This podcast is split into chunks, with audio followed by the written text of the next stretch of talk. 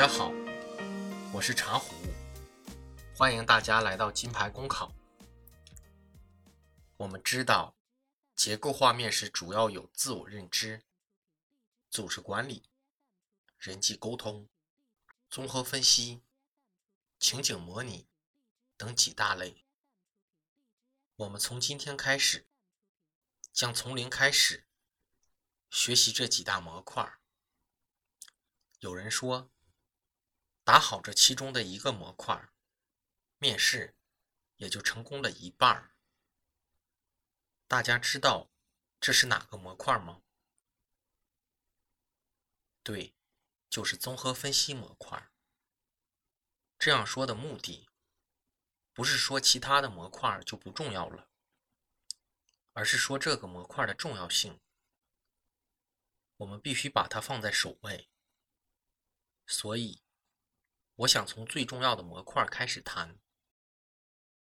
第一个问题：为什么综合分析的模块是如此重要呢？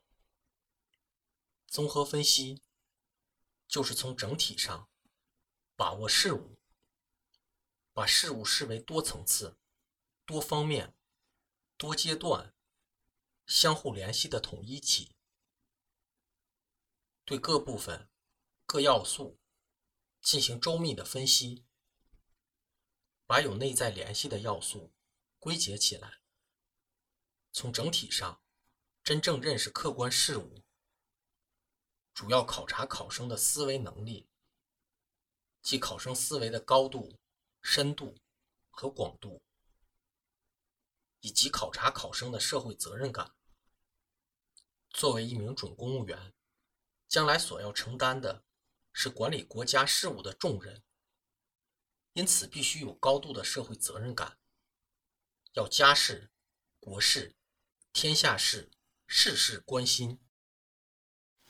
三是考察考生解决问题的能力，在工作中，很多时候需要公务员针对不同的问题提出对策，做出决策，既要能够化解矛盾。又要能够解决深层次的问题，要能一击即中，准确抓住事物的本质，从而把大事化小，小事化了。说了这么多，归纳一下：综合分析题可以全方位、多角度的考察一个人的能力和品德，因此，综合分析题型很重要。下面，我们从综合分析的社会现象类题目说起。其基本的答题思维主要有主体分析法和维度分析法。主体分析法的三大层面为宏观、中观、微观。宏观主要是国家和社会，中观主要是相关机构、组织、部门，微观为个人和家庭。维度分析法主要从制度、观念、舆论、政治、经济、文化、执行、监督、礼仪等层面来分析答题。如果用比较简单的方式来说，综合分析答题的逻辑顺序就是是什么、为什么、怎么办。同时，如果将社会现象类题目从影响角度分类，可分为积极类、消极类和辩证类三大类题型。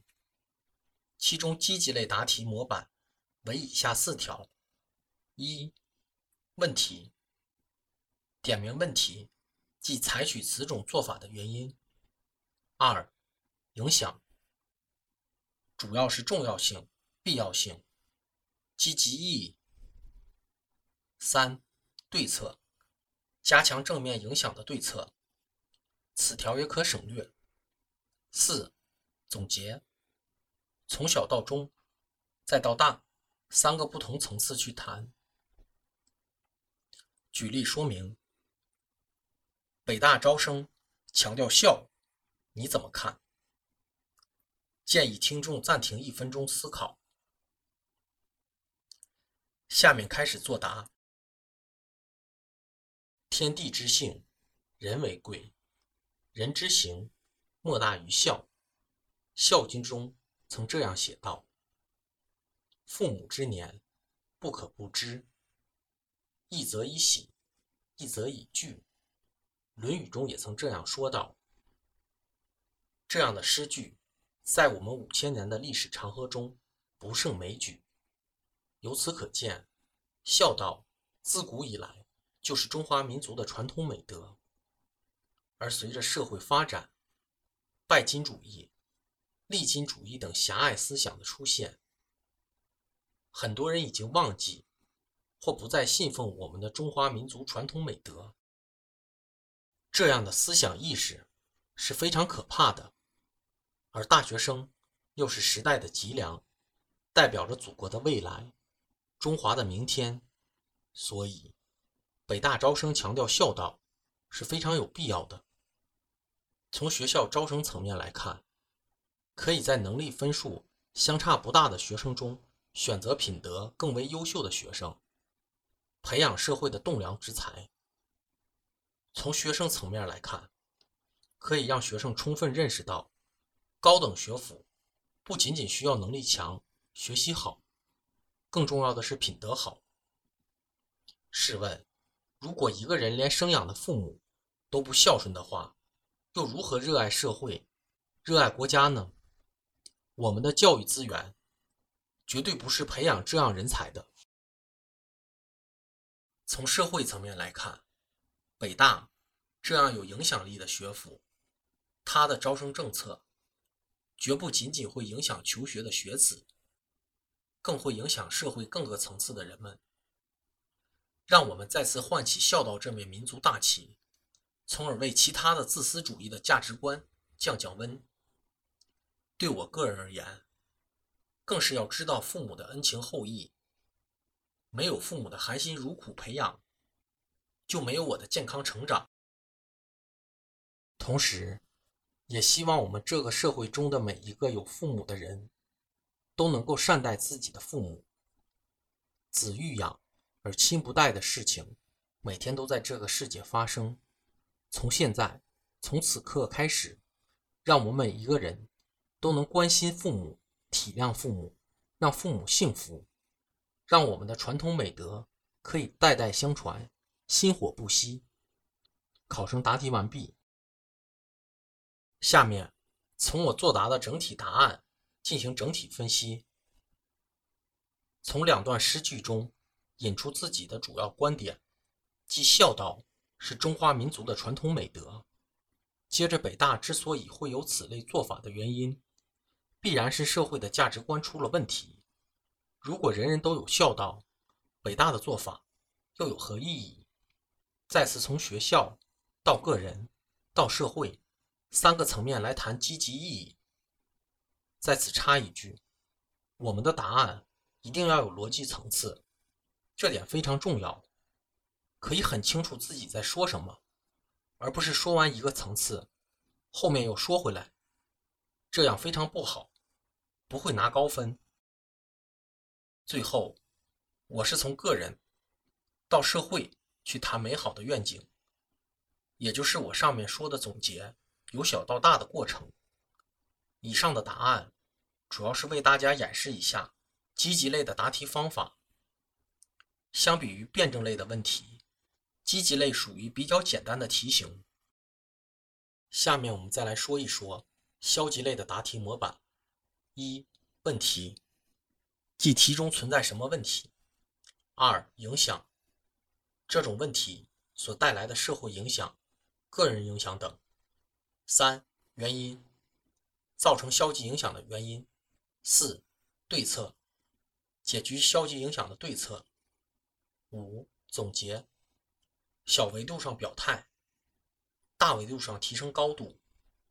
这个模板要说明以下几个问题：首先，大家要认识到，原因是对问题的深层次剖析，也就是说，原因也是属于问题。其次，就是问题、影响、原因之间有可变的逻辑顺序。先说哪一个都可以，只要衔接自然，一切都不是问题。再次，消极类和积极类最大的不同是，一定要有对策。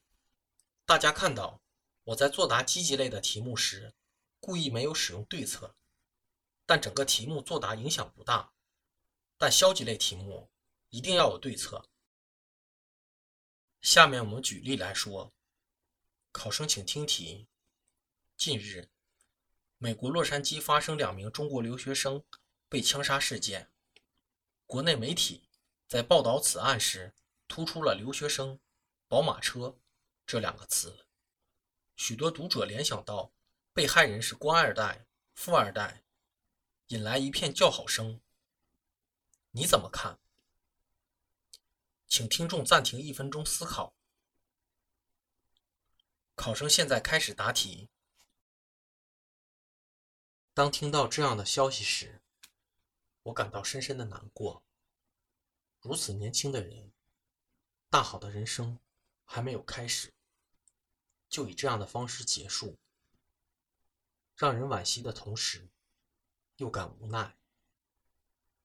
而当消息传回国内时，媒体以“留学生”“宝马车”这样的词语来报道的做法是非常不可取的，其目的无非是要挑起群众的仇富和仇官心理。从而提高点击量，或是发行量，增加广告收入或发行收入。但是群众的叫好声也不能全部归责于媒体。就算这两个受害者都是官二代或是富二代，难道我们就不该同情他们吗？当然应该同情。如果是官二代的后代，我们假设他的父母都是贪官。但那也是他父母的行为，自有党纪国法来惩处，与受害者本人又有什么关系？如果是富二代的后代，这样的仇富心理更不应该。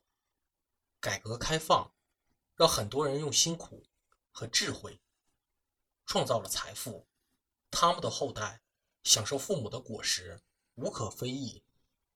其仇视心理。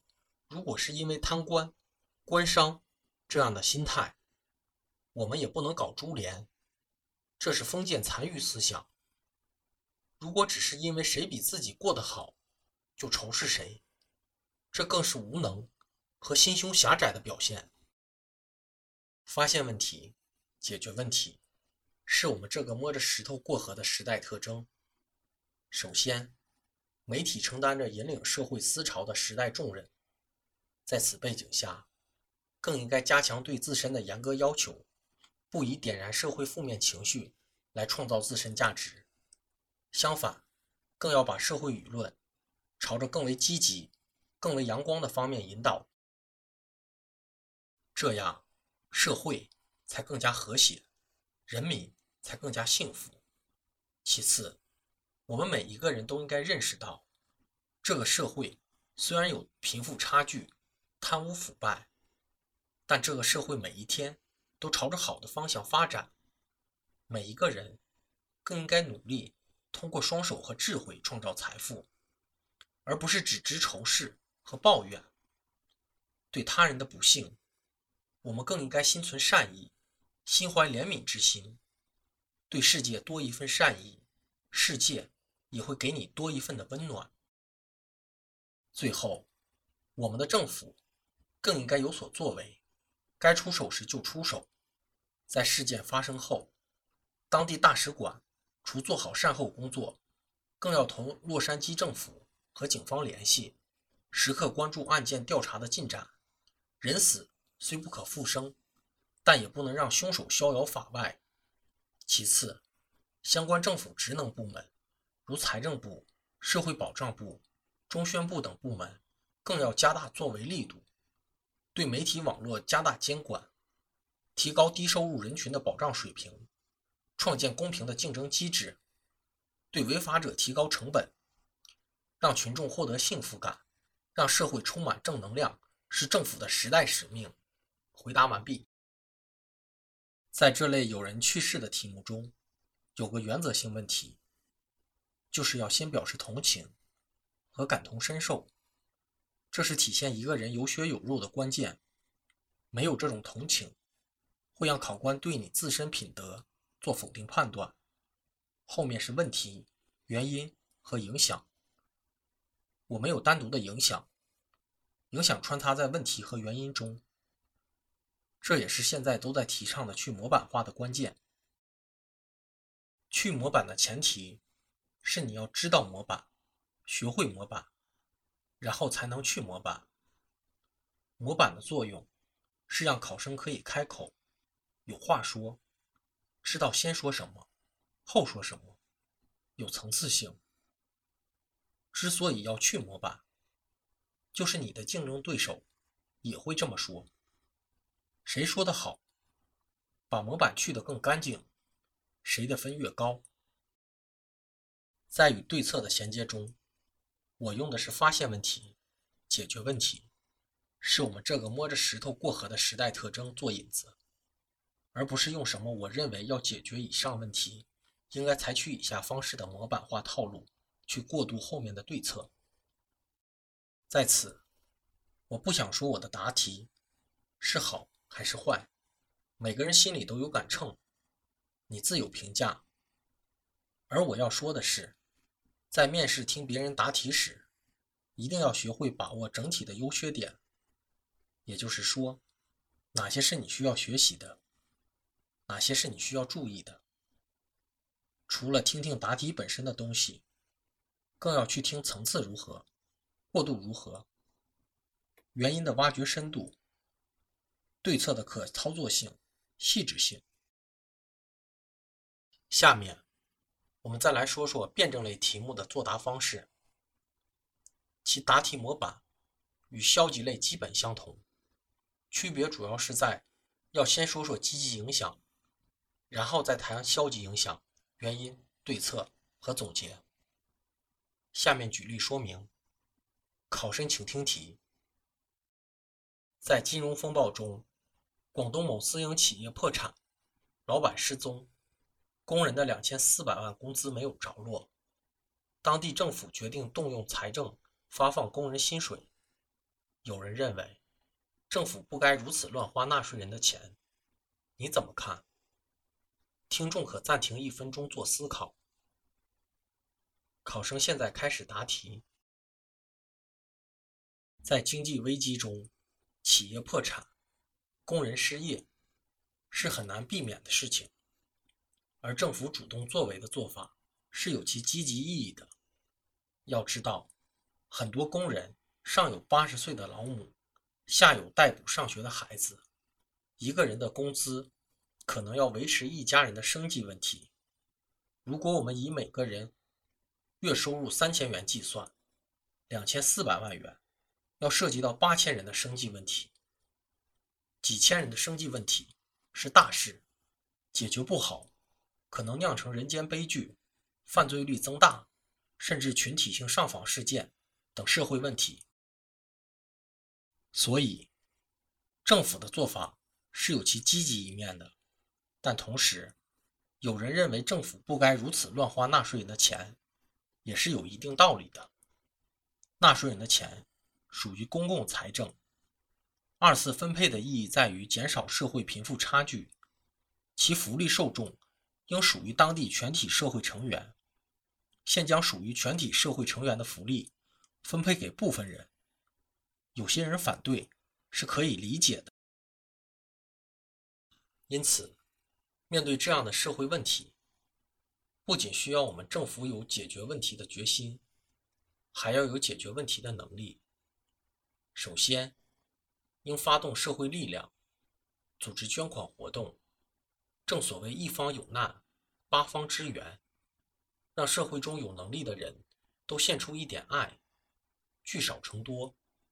其次，充分发挥媒体的宣传作用，真实报道部分工人的生活困难，以求社会可以多献爱心，同时消解部分反对情绪。再次。政府应向社会解释，财政的应急资金就是对社会的突发情况而设置的，强调政府职能对社会健康发展的兜底作用。除了治标，更要治本。失业保障金的制度更要有效落实。再次面对失业下岗问题时，应由社保体系承担相应风险，而要完善失业保障金制度，更要对企业严格规范。劳动局的用工合同、社保部门的社保制度更要严格落实。最后，授之以鱼，不如授之以渔，让工人们可以再次就业。有长期稳定的收入来源，更是政府的重要责任。政府肩上的担子很重，这也给了我们每个人更多的期待。考生答题完毕。在这类辩证类题型中，切不可简单的肯定或否定题目的做法。这种题目本身就是考核考生看待问题是否全面，是不是只知其一，不知其二。接着谈积极意义，建议分析具体得当。在积极与消极过渡时，切忌使用“我们应该辩证的看待问题”。辩证这两个字使用太多，便不是首选。接着分析有人反对的原因，根据原因提出对策时，要注意对策要尽可能具体可行。而不是简单的完善制度、法律法规。我的对策主要分为短期对策和长期对策。也就是说，考试或平时训练时，能够在结构上与模板不同，要尽量应用。没有不变的东西，关键是活学活用。而且在我的作答中，我更追求语言的简练。一句话可以说明白，就绝对不用两句话说。在相同的时间里，给考官更多的信息量，也不用怕考官听不明白，或是跟不上。考官只能比我们聪明，不会比我们笨。所以大家要把语言简洁，相同的时间，提供更多的信息量。我不知道在听众中是否有财税相关或法律相关的同学，是否了解破产法的相关规定？